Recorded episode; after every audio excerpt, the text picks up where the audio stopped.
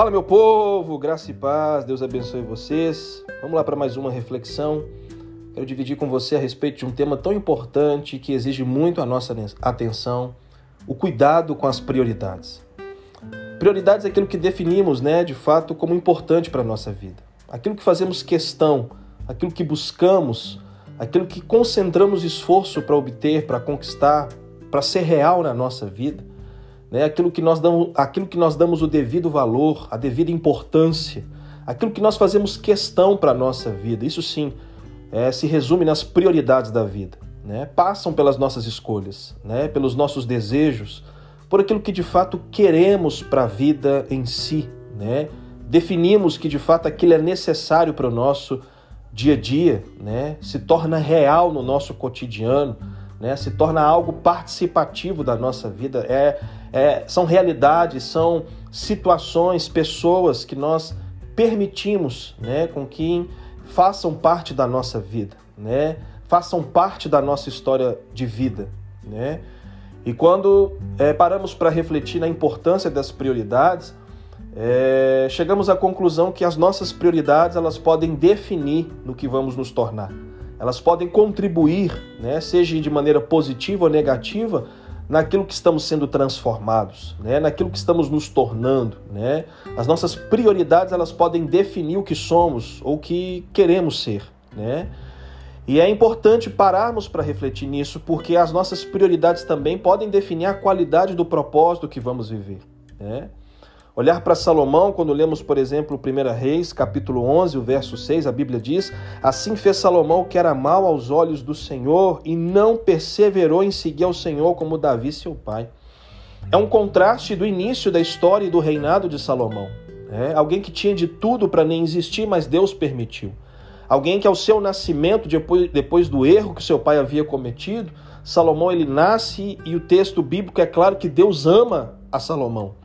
E Deus não só ama Salomão, mas Deus levanta Salomão com um propósito muito lindo, um grande rei sobre a nação de Israel, alguém que obteve uma sabedoria que ninguém depois dele o teve, alguém que teve tamanha riqueza e prosperidade no seu reino e excelência né, no início do seu reinado que ninguém teve, que ninguém tinha. Né? Olhamos, por exemplo, o capítulo 10, em que a rainha de Sabá vem para se encontrar com ele e a mulher fica admirada.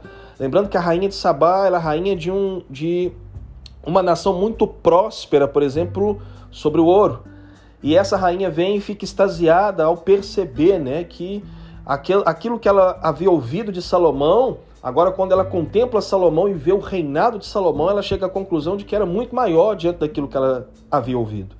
Então Salomão foi um rei em destaque, um rei em evidência, um rei abençoado por Deus, um rei que foi levantado por Deus, né? E Deus foi enfático com Salomão para que ele observasse os mandamentos e seguisse os passos de Davi, seu pai, amando e temendo ao Senhor. Mas com o passar do tempo, as prioridades de Salomão começam a ficar comprometidas. O Senhor e a sua palavra deixam de ser prioridades para a sua vida e agora as suas mulheres e o amor às suas mulheres estrangeiras começam a ser prioridade para a sua vida. Mulheres que temiam outros deuses, mulheres que tinham outros tipos de cultura, que caminhavam na contramão da cultura dos céus. E agora essas mulheres influenciam Salomão a se corromper com as suas, as suas práticas idólatras. Essas mulheres o incentivam a se corromper. Ah, e Salomão acaba se corrompendo, estabelecendo novos deuses, contribuindo né, para que o culto aos deuses de suas mulheres pudesse ser estabelecido, e o texto agora deixa claro que outrora aquele rei que estava né, seguindo, servindo ao Senhor e priorizando, buscando ao Senhor em meio ao seu reinado, agora está entregue aos deuses de suas mulheres, está perdido nas suas prioridades. E a Bíblia agora define Salomão como alguém que se tornou mal aos olhos do Senhor. E tudo isso se resume na perca das suas prioridades. As prioridades que ficaram comprometidas. Deus e a sua presença e a sua palavra não são mais prioridade para Salomão. Agora sim são as suas mulheres, os desejos das suas mulheres e os seus próprios desejos se tornam prioridade para Salomão. Moral da história: o seu reinado fica comprometido. O seu reinado mais tarde agora sobre a liderança do seu filho Roboão é dividida e uma crise é instalada na nação de Israel. E tudo isso, infelizmente, foi uma consequência das prioridades em que Salomão havia se perdido. E nós precisamos nos atentar para isso. Basta uma escolha errada para desconstruir toda uma história. Basta uma prioridade errada para que se comprometa todo um propósito. Precisamos nos atentar para isso. Precisamos parar para refletir qual tem sido as nossas prioridades. Se temos de fato priorizado o Senhor e a sua vontade e perseverado nisso, como a própria Bíblia diz, prioridade também para que ela fique bem definida exige de mim e de você perseverança. Nada acontece por acaso de mão beijada. O que podemos e devemos viver no Senhor é consequência do nosso esforço.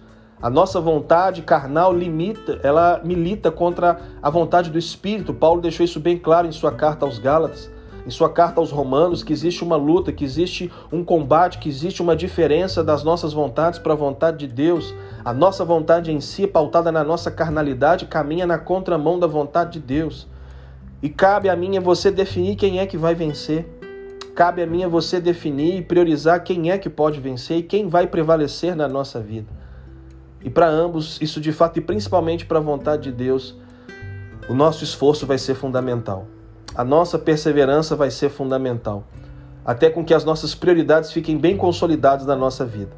Até que o Senhor e a Sua palavra fiquem bem consolidados na nossa vida. Então, por isso, meu irmão e minha irmã, eu te incentivo a não desistir, a se esforçar um pouco mais. Persevere um pouco mais. Não vamos perder nada tendo o Senhor em primeiro lugar na nossa vida. Não vamos desperdiçar nada tendo o Senhor como prioridade para a nossa vida, pelo contrário. Vamos de fato experimentar o propósito pleno, vamos de fato experimentar qualidade de vida, vamos chegar ao ápice da bem-aventurança, seremos prósperos e bem-sucedidos uma vez que o Senhor e a Sua palavra é prioridade na nossa vida. Eu desconheço a luz da palavra e, né, e vivendo e conhecendo pessoas no dia a dia que, optar, que optaram por ter o Senhor em primeiro lugar em suas vidas, que não romperam e que não viveram um propósito de maneira frutífera. Precisamos entender que, tendo o Senhor em primeiro lugar na nossa vida, nós vamos viver de fato os planos celestiais. Seremos bem-sucedidos naquilo que o Senhor nos confiou para viver. Iremos expandir aquilo que o Senhor nos confiou para fazer. Te incentivo a ter o Senhor, como Jesus mesmo disse, no Sermão da Montanha, em Mateus capítulo 6, o verso 33.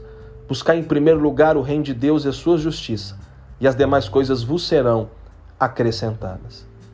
Que o Senhor nos ajude, que o Senhor tenha misericórdia de nós, que o Senhor nos fortaleça, nos guiando e nos conduzindo para que Ele seja sempre prioridade na minha vida e na tua vida, ao meu e ao seu coração, para que a Sua vontade seja uma realidade prioritária em mim e em você, em que fazemos questão de tê-la se cumprindo na nossa vida que de fato haja o meu e o seu coração uma busca, um desejo, uma vontade, um despertamento em prol daquilo que o Senhor tem para a minha vida e para a tua vida. É tão interessante parar para refletir que por mais de uma vez o Senhor está enfatizando Salomão sobre a importância de andar nos mandamentos, de viver e de priorizar os mandamentos do Senhor em sua vida. Com certeza eu acredito que Deus, em sua onisciência, já estava alertando Salomão para aquilo que Deus já estava vendo no futuro para os erros que Salomão já ia cometer no futuro. Mas, infelizmente, Salomão acabou se perdendo nas suas prioridades. Eu oro para que você não fique perdido nas suas prioridades, para que você tenha para que você tenha certeza daquilo que você está priorizando em sua vida e que seja o Senhor, que seja Cristo em sua vida e ao seu coração. E que, e que diante disso você possa viver de maneira muito linda o propósito que Deus tem para a tua vida. Grandes coisas tem o Senhor para a tua vida. Deus pode levantar você para impactar uma geração. Deus pode levantar você para exercer uma liderança fundamental para esses últimos dias da nossa nação. Deus pode levantar você para revolucionar o mundo. Creia nisso. E tudo isso pode se tornar uma realidade, a começar pelas suas prioridades em sua vida. Um beijo para o teu coração e vamos para cima viver o que Deus tem para a nossa vida. Deus te abençoe. Tamo junto.